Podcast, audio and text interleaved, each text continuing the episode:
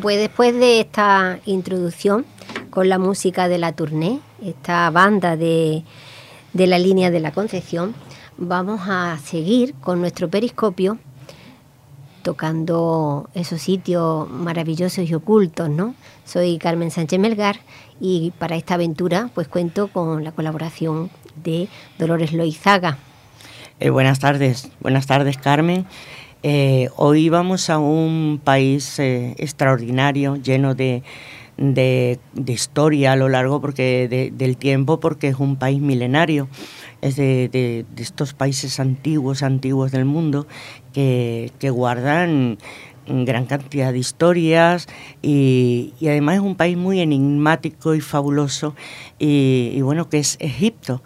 Y para ello tenemos con nosotros a Rocío Romanillos Romanillos para que nos acompañe hoy en esta aventura, puesto que ella es una gran conocedora tanto de Egipto como de sus, de sus templos, de sus pirámides y, de todo lo que nos llama la atención de este país. Eh, tenemos que decir que Egipto es un país muy grande, tiene más de un millón de kilómetros cuadrados, es enorme, eh, está en el noreste de África y bueno, eh, también es conocido, aparte de por, por sus leyendas, su, su cultura antiquísima, porque eh, atraviesa, le atraviesa todo el país el río más largo del mundo, que es el río Nilo.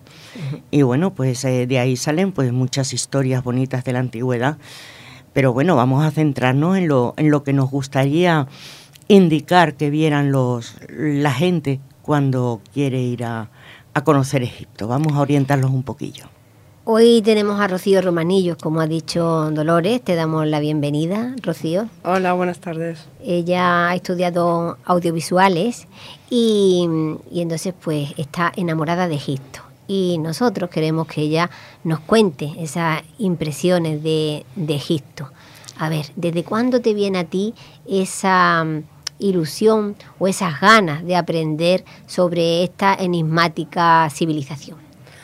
Pues yo desde pequeñita, em, casi desde que tengo uso de, razón de empezar a leer, pues empecé, leí un libro que se llama La Dama del Nilo de Pauline Etz y te explicaba la, la vida de la faraona Hatshepsut. Entonces, pues mm, desde siempre me ha traído muchísimo ese país, no sé por qué exactamente. Y bueno, pues eh, eh, me he estado informando y me estuve informando y con la revista Año Cero, que yo compraba todos los meses, pues venía una, mm, un DVD de, de regalo. Y entonces pues contacté, hice en 3D un artículo del egiptólogo Manuel José Delgado. Y entonces ya contacté con él y entonces, pues, eh, fuimos un viaje con un grupo de Cádiz y de Canarias a, Egipto.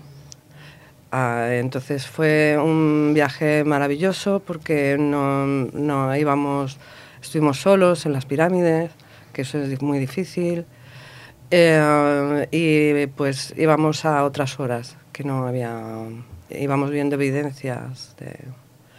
Bueno, ¿Qué impresión te, dio a ti estar debajo de, las pirámides? Bueno, pues fue impresionante porque por mucho que las veas en, una fotografía, cuando te pones debajo es que mm, es que vas todo el rato con la boca abierta mirando para arriba. Es todo tan grande y tan perfecto porque en el gran corredor eh, nos, entre las, las, las, juntas de los bloques de granitos de dos millones de, de dos toneladas, perdón, pues no se puede meter ni una aguja, ni una cuchilla de afeitar. Está todo biselado y bueno, es una perfección increíble. Has dicho el gran corredor, eh, para la gente que nos escucha y que no sabemos lo que es el gran corredor, ¿a qué te refieres? Pues mira, en, que se hayan descubierto actualmente son eh, la pirámide, eh, que la llaman la pirámide de Keops, eh, yo lo llamo el templo de Isis, pues resulta que actualmente está en la Cámara del Caos, que no se suele visitar, está hacia abajo y tendrías que ir em, agachada eh, como reptan, bueno, de, de rodillas. Sí, sí, así como a gatas. A ¿no? gatas, Gateando. gateando, efectivamente. Eh, luego está la Cámara de la Reina, en la que han hecho va- varios descubrimientos eh, muy ah, bastante asombrosos.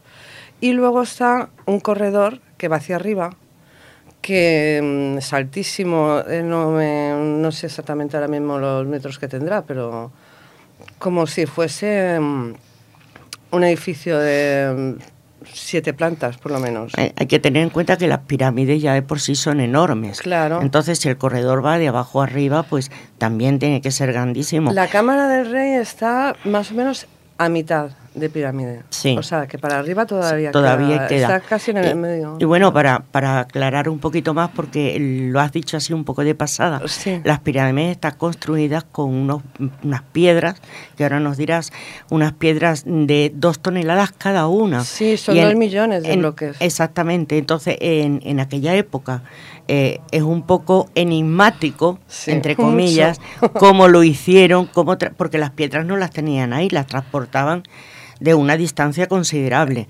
Y en aquella época pues ni había grúas, ni había camiones. Es que aunque hubiese habido camiones, vamos, la piedra hubiese aplastado Sí, al camión, es verdad. Mm. Pero ¿cómo, ¿de qué son las piedras? De granito, ¿no? granito, sí. ¿Y cómo, cómo se supone?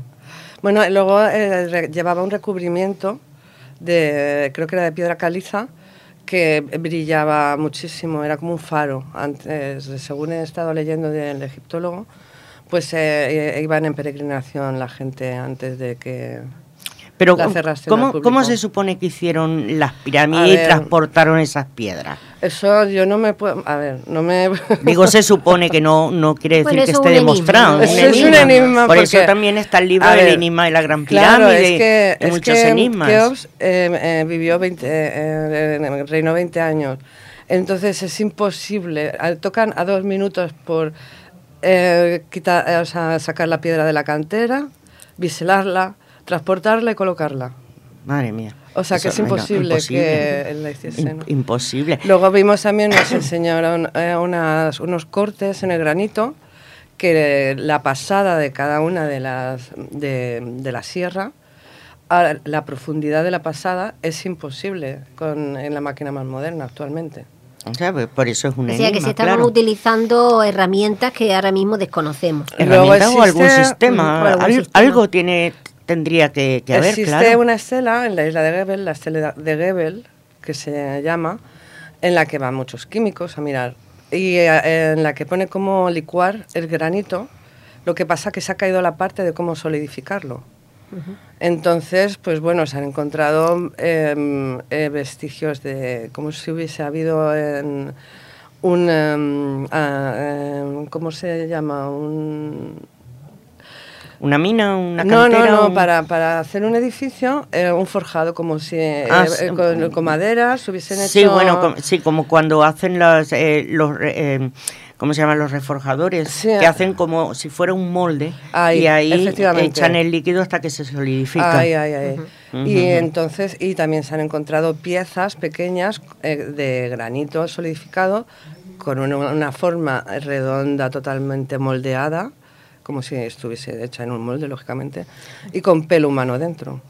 O sea que... Es curioso. Es curioso. Bueno, una, una curiosidad Dime. que tengo yo, a ver si, mm, si tú la conoces o, por lo menos la sabes contestar en algo. Eh, eh, lo ponen como curiosidad. Sí. Normalmente en las películas hemos visto que las pirámides son construidas por esclavos, pero yo he leído que eh, no hace demasiado tiempo han de- dicen que no, que era gente libre, porque han descubierto tumbas cerca de las pirámides y dicen que los esclavos no tenían una solvencia económica para pagarse una tumba. Entonces, mm, yo no sé hasta qué punto Es puede ser eso o no puede ser. mira, eh, hay muchísima información sobre ese, ese tema, pero sería meternos en... e- incluso, a ver, uno de los símbolos eh, principales de, de- de- de Egipto es, parece una torre de alta tensión y incluso se ha comentado de que poniéndolas en fila podían crear un campo electromagnético por el que fuesen transportándose las piedras. Claro. Es que... mm, Es muy eh, ambiguo es todo. muy ambiguo Sí, todo, sí, o sea, sí, bueno, pues entonces vamos a ponernos en sintonía, vamos a poner un tema musical de dos, menos de dos minutos ¿eh? para, para recordar también a los oyentes que estamos en la voz del Resident, que el periscopio ha hecho escala en Egipto y vamos a escuchar esta musiquita ¿eh? y ahora seguimos con, con esta información tan valiosa que nos trae eh, Rocío Romanillos sobre este enigmático país. Yo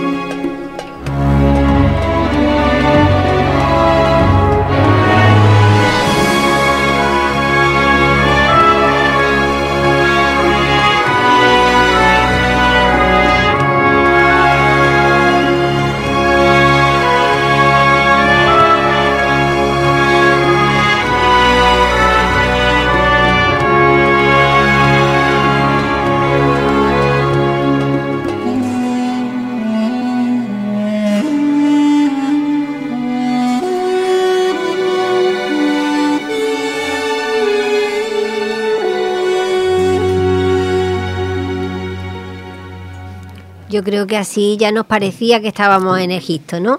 A ver, ¿qué Pues- recuerdos te ha traído a ti esto, Rocío? Bueno, maravillosos. Maravilloso, ¿verdad? Sí, sí. Eh, también hablábamos fuera de, de micrófono que tú mm, estabas fascinada por, por una de las faraonas, ¿no? Sí, A ver, totalmente. cuéntanos esa, esa experiencia tuya con ese personaje.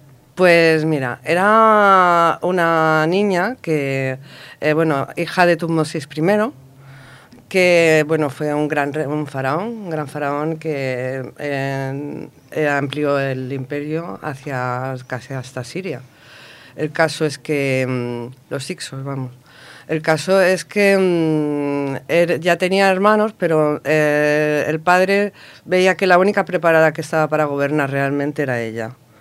Entonces, pues eh, estudió con, con los chicos y se entrenó militarmente con los chicos y hizo todo lo que hacían los chicos. Entonces, eh, su padre em, y ella iban visitando por el Nilo. Pues eh, como el Nilo es la arteria principal de es, es la vida de Egipto, porque es que al- a, las dos orillas de los Nilo es, es desierto. Entonces, sin el Nilo no podría existir Egipto, es imposible. Entonces eh, iban, eh, iban reconstruyendo templos, e iban, pues la iba enseñando todo. Y antes de morirse, la, eh, la dejó, la llamó como esposa de Amón, que Amón era el dios de, que con forma de carnero, el dios que en esa era, pues era el que gobernaba mm, Egipto, al que adoraban todos los faraones en Egipto en esa era.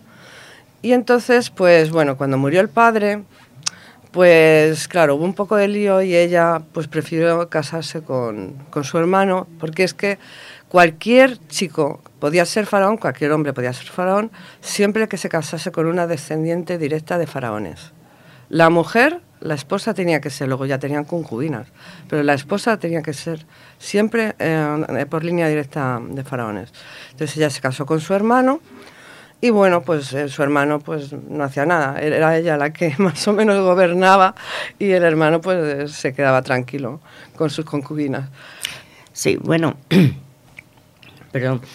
Eh, a mí me parece, mm, bueno, yo quiero hablar mm, hacer una puntualización sobre la música. A mí me ha parecido maravillosa. O sea, em, he sido empezar a escuchar esa música y darte la impresión de que estás ante algo gigantesco, gigantesco. Y eh, las, eh, las, pirámides y todo, se construyó exclusivamente para eh, vivencia de los faraones, como cementerio de los faraones. ¿Con qué propósito? A ver, las pirámides de se han la pirámide, las de Giza, no se han encontrado ningún ahí no han entrado a nadie, no, no son enterramientos. Ah, no. No. Es que esa, esa idea se, se tiene muy generalmente. Se tiene, claro, no, no, pero hay pirámides que en épocas posteriores mucho más pequeñas, pero las en las pirámides. No bueno, la gran pirámide de Giza ha sido durante 4.000 años el edificio más grande del mundo, hasta que se construyó en Inglaterra eh, no hace muchos cientos de años o mil años el campanario de, de la iglesia. Pero vamos. Todo allí es altísimo. Tú entras, por ejemplo, en el templo de Karnak, que era el templo de Dios Amón, que estaba en la capital, en lo que ahora es Luxor, antes era Tebas. ¿Vale? Y estaban, eh, los templos están en la orilla este y las, en los enterramientos en la orilla oeste. ¿Por qué? Porque ellos imitaban al sol. Entonces, y luego ellos creían que el sol por la, eh, por la noche pasaba por el mundo de los muertos volvía a renacer. Claro, porque para ellos el sol era como un dios. Era, el dios, principal. Entonces, pues em, em, el templo de Karnak, los pilones de entrada, el pilono se llama la puerta de entrada. Vale. Miden 23 metros de altura, es como un piso de 8, de 8 plantas. Pero es que las, las columnas, la sala hipóstila, que tiene 147 eh, columnas, 100 bueno, tienen 23 metros de alta también y caben 50 personas debajo. Madre mía, o sea, o sea que si vamos, tenemos que ir preparados mentalmente, que vamos a estar en un mundo donde somos los enanos, las hormigas. Totalmente, o sea, hay, un, hay, hay una estatua, eh, nada más entrar, que mide 23 metros. Madre mía. Entonces, eh, y con una perfección Además con la cara del faraón o la faraona que representaban. Ah, perfección asombrosa. ¿no? Y, una perfección en las uñas, en, los músculos.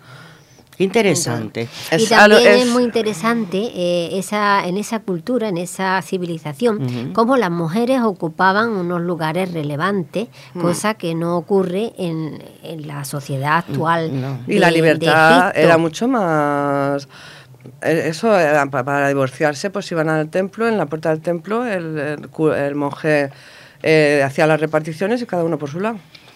O sea que... Y, el padre de Hatshepsut fue el primero que, se que eligió el enterramiento en el Valle de los Reyes.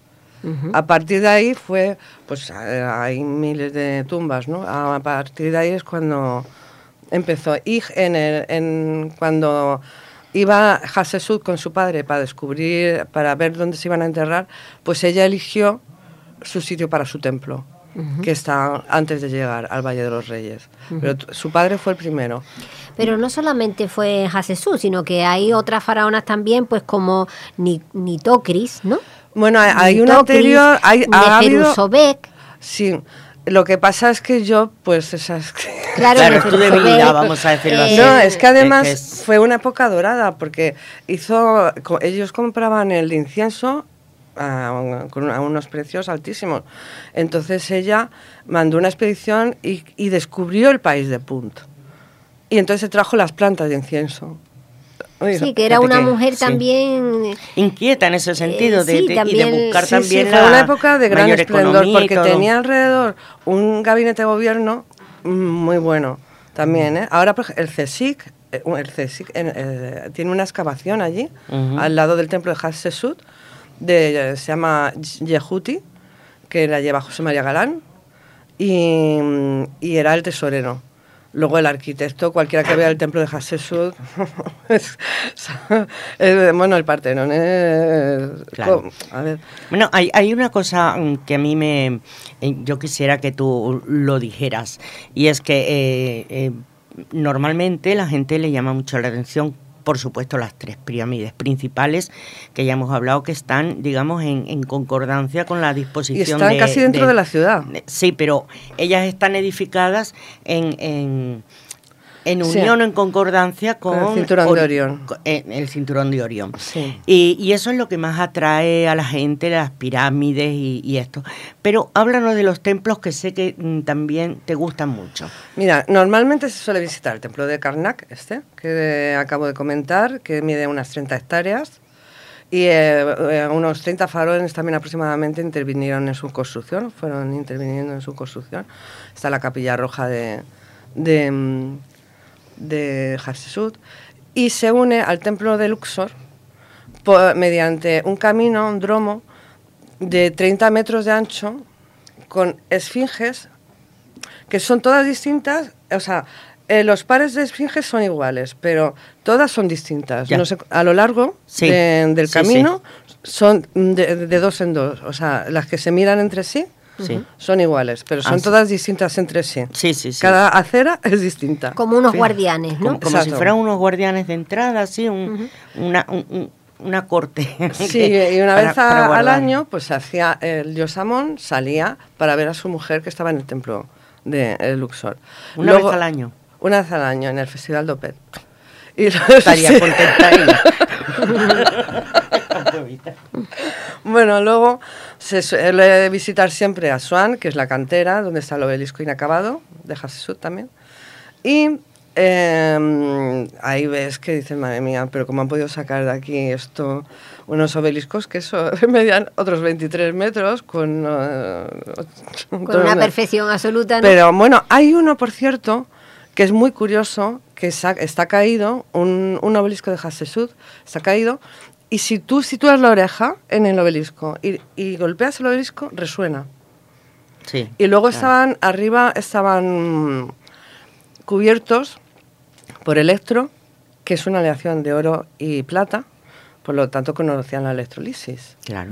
Luego también se suele ir al templo de, de Comombo, que es, están, es eh, adoran a, a Sobek, que es el dios de un cocodrilo, y a otro es como si fuese un templo gemelo, que ahí se hacía una prueba, dicen que era em, el que si estabas tan comprometido con, con la sabiduría como para eh, prescindir de tu vida. Entonces había unos subterráneos en el que te eh, buceabas y te encontrabas de frente a un cocodrilo y la única forma de salir era por arriba, por lo tanto pasabas la prueba y ya pasabas a, siguiente nivel. al siguiente nivel de como estudio. Si, como si pasáramos aquí a otro curso. Efectivamente. siguiente nivel.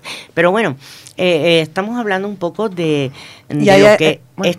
No, no, habla, habla. No, que es que ahí hay, yo, iban médicos, y, enfermeras y doctoras y tal, y en, en ese templo hay, eh, se detallan todo instrumental médico.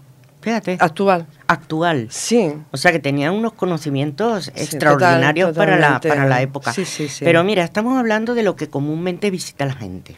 Sí. Pero a mí me gustaría que dieras algún dato por si alguien, oye, que nos está escuchando, se interesa o le pica el gusanillo de, y va para Egipto en algún momento, pues darle algún dato de lo que no es realmente turístico, sino cosas interesantes, pero que para que lo vea la gente, pero que no están en las agencias de viaje y en los grupos. ¿Sabes qué pasa? Que, es que no te dejan viajar normalmente por Egipto a tu... Ah, no.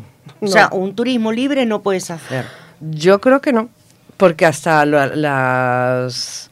A ver, eh, yo creo que es bastante difícil hacer eso, ¿eh? Creo.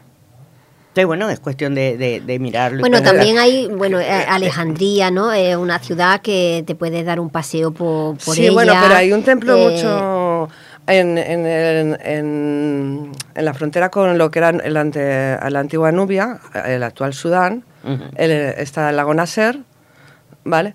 Y entonces hay un templo, que el templo de Abu Simbel, que eh, una vez al año em, el sol entra pues, hasta el Santo Santorum y eh, va recorriendo eh, al, faraón, a otro dios, O sea que se ve con más claridad en ese momento, ¿no? Solo enfoca. Solo enfoca. dentro del Santo Santo. Y en la sombra se queda el Dios de la sombra. Y la curiosidad es que eh, cuando se hizo la presa de Asuán, pues eh, se tuvo que cambiar de, de sitio el templo y los cálculos que han hecho no han conseguido que fuese el mismo día que, era. No, es curioso, sí. Bueno, tú que has estado recientemente en, en Egipto, recientemente digo que no es en el Egipto antiguo, por supuesto. es claro. ahora. En la actualidad. ojalá. En la actualidad, ojalá, ¿verdad? En la actualidad. Em, ¿Cómo es la gente en la vida cotidiana de carácter de Pues mira, ¿qué nos puedes decir de ellos? Pues como los españoles. Yo me metí cuando te dejan libre, siempre me meto por en mitad de por todos los lados, ¿sabes? De no me ciño a, lo turístico, sino que lo que me gusta es ver a la gente que vive allí.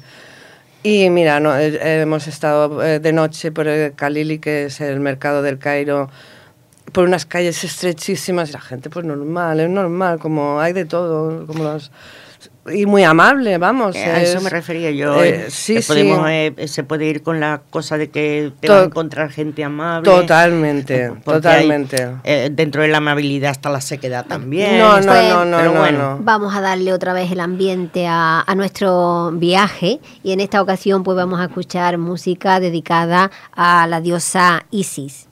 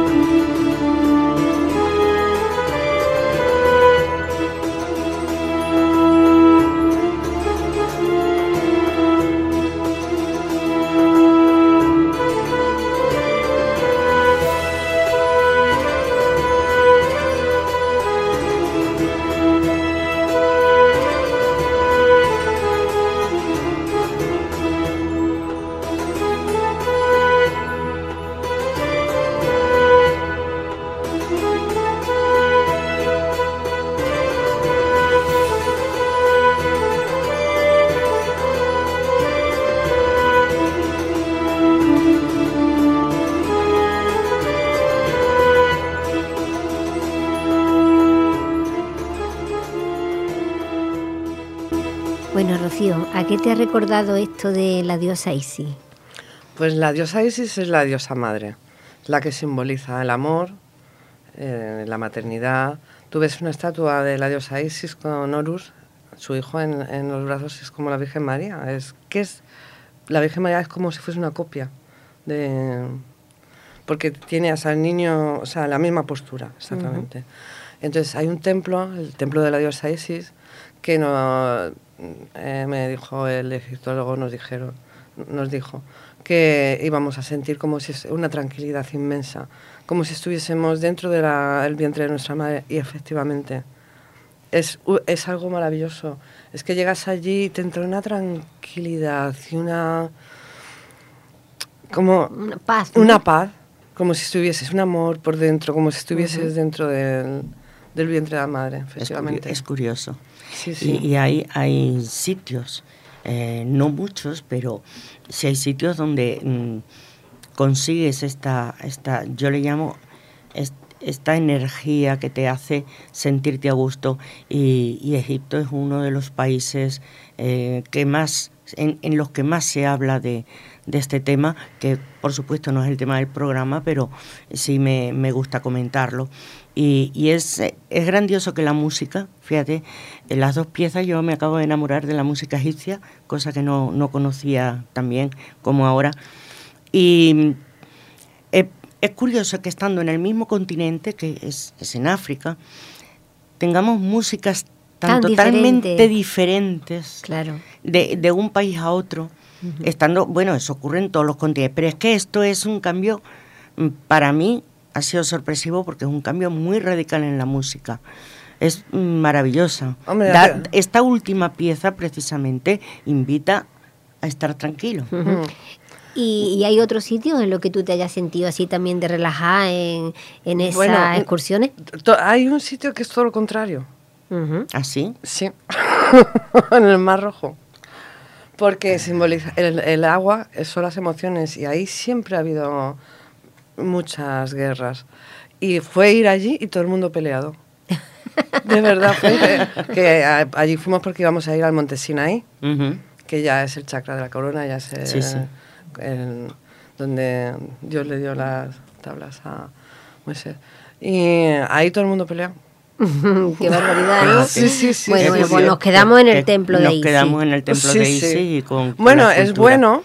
Eh, nosotros íbamos de templo en templo equilibrando cada uno de los chakras porque cada uno pues se equilibra un chakra. Y entonces Pero eso forma parte también de ya de otra de otro tipo de excursiones, ¿no? Claro, hombre, yo en, en, ese caso contactaría con el guía que nos llevó a nosotros. Claro. Que eh, Mojef Afifi que es experto en, todo eso. Eso te iba a preguntar, que aparte de los, eh, de los el turismo guiado, los viajes guiados y programados que se puedan conseguir, eh, mm, si tú vas a un grupo, que no tenga de una agencia de viajes, sino un grupo, puedes localizar allí a un guía que te lleve a estos sitios. Yo recomiendo a ese porque es un chico, eh, un hombre que sabe muchísimo, muchísimo y te hace unos viajes especializados, porque es que si no nosotros, a ver, yo he ido a todo, también al viaje normal. Y aún así, bueno, ahí fue cuando lloré. te impresiona, te impresiona. Un viaje para ver los monumentos y otro viaje, digamos, espiritual, por llamarlo de alguna forma. Claro, es, eh, eh, Eso es muy interesante hacer esos dos viajes, mira. Sí, Hombre, vas a los mismos sitios, yo diría espiritual, si tú eres espiritual, yo iría directamente al espiritual, porque vas a los mismos sitios, solo que vas con, otro, otra, mentalidad, ¿no? Claro, porque vamos meditando en cada una de las siete capillas que hay en cada templo. A ver, cuéntanos eso de, eso cómo, son los, cómo, son los, templos. ¿Cómo son los templos? Sí, a mí me bueno, es que cada uno eh, son, son distintos. Normalmente tienen los pilonos de entrada, que son como unos, unas paredes en forma de, de, talud, con forma de talud, y en el centro está la puerta de entrada y eh, solía estar orientado siempre a algo, normalmente al sol, en los equinoccios, de, tanto, claro, el equinoccio es otoño y primavera. Y los obeliscos, cada uno indicaban el solsticio de verano y el solsticio de invierno. Ajá. Entonces, normalmente tienen el- eh, esa entrada y luego el de Karnak tiene una sala de posterior, pues eso, llenísima, con 140 y pico columnas, que son las que os digo. Y luego hay muchas capillas, muchas capillas. Y en esas capillas que encuentras, ¿qué es lo que Pues es que no puedes entrar en todas. Yo, por ejemplo, nosotros pudimos entrar en la de la diosa Semet, que es la diosa Leona, que es la que eh, cuida, pero la madre eh, amante de sus crías, pero la diosa guerrera. ¿Y allí qué es lo que se hace en esa...? Pues en mira, ese- se me pone... Se, le pone- se, se- se pone Se emociona, emociona, emociona. sí, sí. No, no, es que me da escalofrío. Porque es que tú sabes lo que es entrar tú sola. Porque ahí entras eh, de uno en uno. De, de una en una.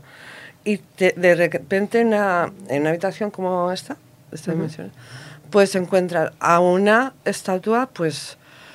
Yo qué sé, que tienes. Tú en Egipto siempre vas mirando para arriba. O sea, la cervical es fatal. Entonces, eh, pero eh, vas hacia- mirando hacia abajo y entonces pues te presentas a ella, ¿no?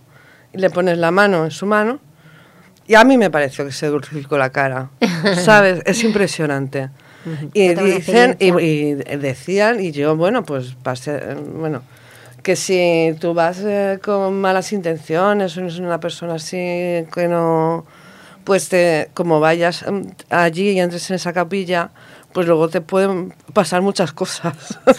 Tropezones, eh, mareo, dicen.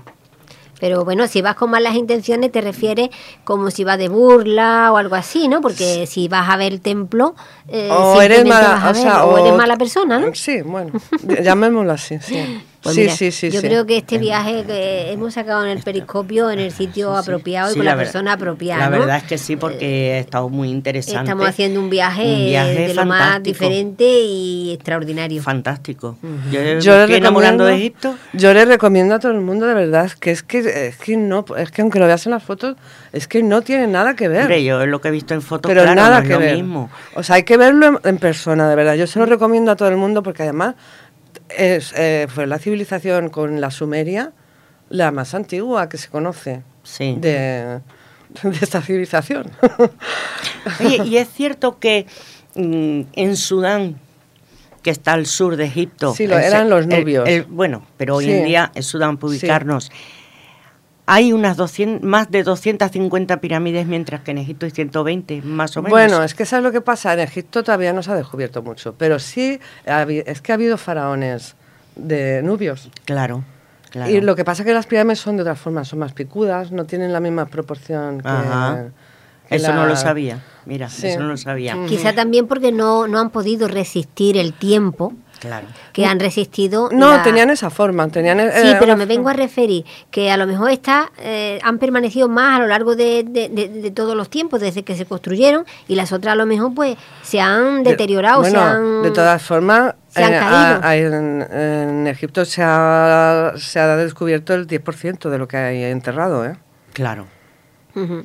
Claro. Nada Me más. imagino Es que, mu- eh, que- falta por descubrir, claro. Muchísimo. que habrá muchas muchas más enterradas en la el, arena. mira el, el proyecto Yehuti del CSIC español, Que están descubriendo una cantidad, hasta están exponiendo en el, en el Museo de Luxor. Sí, bueno, pero hoy en día... Están eh, descubriendo, o- pero es de que no veas la tumba De lo de- que se ha descubierto y no se ha descubierto... Solo un que- 10% ya Que hay. sepa la gente también que no solo Egipto tiene pirámides, que ya No, nos claro. iremos para otros países donde hay otras cosas. Hombre, no, no, están Y- los, y- tem- los templos, son muy interesantes, Y bueno, re- re- ¿tú crees que mm, deberíamos? Yo creo que sí, pero deberíamos recomendar libros a la gente que se le haya picado el gusanillo mientras va a Egipto, por lo menos que lea. Mira, yo, eh, La Dama del Nilo es una maravilla.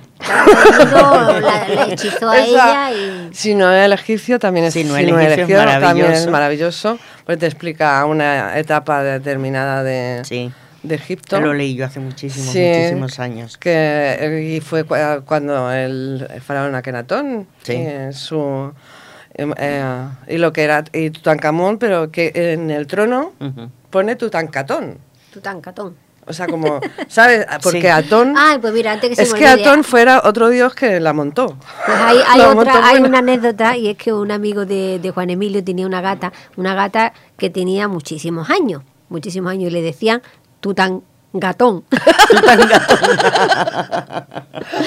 bueno, los juegos de palabras a mí es que me divierten mucho. Sí, sí, sí, Juan Emilio se, se, mueve entre los juegos de palabras divinamente. Sí, la verdad es que sí. Pues ese libro también te explica, es que se montó una porque se, eh, Akenatón dijo que solo existía, que ya Amón es, dejaba de ser el dios y era la cruz y el sol y que todos éramos iguales. Son unas estatuas, las de, eh, las de Akenatón, impresionantes porque es un faraón totalmente distinto a todos. Porque en, en, tiene cuerpo de mujer, eh, tiene las caderas exageradas, el, la, los cráneos apepinados hacia arriba. O sea, es un bastante... Un alien. Bueno, como la película Alien, sí, por eso lo digo, por la cabeza que se nos ha quedado el programa cortísimo. cortísimo, ¿eh? cortísimo. Hemos disfrutado mucho, Rocío. Y recomiendo, si quieres, a, yo llamaría, o sea, yo, si voy otra vez a Egipto, iría como jefe a, Fifi. Se llama el guía. Ajá. Porque, pues repítelo, repítelo. Mojef, no, bueno, no le he dicho nada, que, le iba a nombrar, pero yo sigo en contacto con él. Se llama Mojeb, M-O-H-E-B, a Fifi, con F. Ajá. Como suena. Fifi, como suena. Pues hay que hacer recomendación. Y los libros, eso. Y luego eh, de Graham Hancock, y, eh, eh, Roger Baubal y Graham Hancock también. Pues ha sido un placer. Rocío, escucharte, escucharlo de, su propia voz y de su propia, experiencia. Por supuesto, es un lujo para nosotras. Eso es. Eso es un lujo. Claro. Y, el lujo ha sido para mí. estamos encantadísimas de que hayas estado aquí, de toda la, experiencia tuya, tu, tu aventura y que nos acompañes en este, en este viaje. Y bueno, y la recomendación de primera mano de alguien que lo conoce de más de una vez, de que eh, tanto lean los libros para ponerse un poquito mm. eh, curiosamente al día y luego que lo visiten. Sí, los libros además estos son de novela histórica que, claro, que es muy entretenido, pero son muy fiables. Sí, sí, sí. Entonces son libros muy antiguos, no son de, de, ayer. Bueno, tenemos que irnos porque el tiempo en la radio vuela, así que agradecemos a Gary, nuestro técnico de, sonido, también agradecemos a José Manuel y recordar que estamos en la voz del Resident eh, Costa del Sol. Vamos a escuchar un tema musical y hasta la semana que viene. Hasta la semana que viene. Hasta, un adiós. Hasta luego.